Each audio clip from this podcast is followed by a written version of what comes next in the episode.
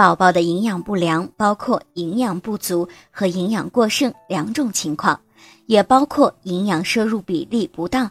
在目前的情况下，最多见的营养不良是营养摄入比例不当导致的。营养不良在宝宝的身体发育和情绪上都会有所表现，需要妈妈仔细的观察。营养过剩会导致宝宝肥胖。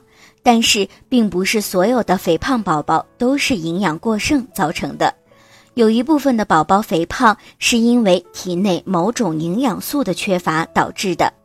当宝宝偏食、挑食或者妈妈喂养不当，宝宝的某些微量元素就会缺乏。这些微量元素的不足，使得体内脂肪不能够正常代谢为热量排出，从而储存下来，变成脂肪堆积。因此，宝宝肥胖的时候，妈妈不要单纯的给宝宝进行节食减肥，还应该为宝宝做营养测定，以明确宝宝肥胖的真正原因。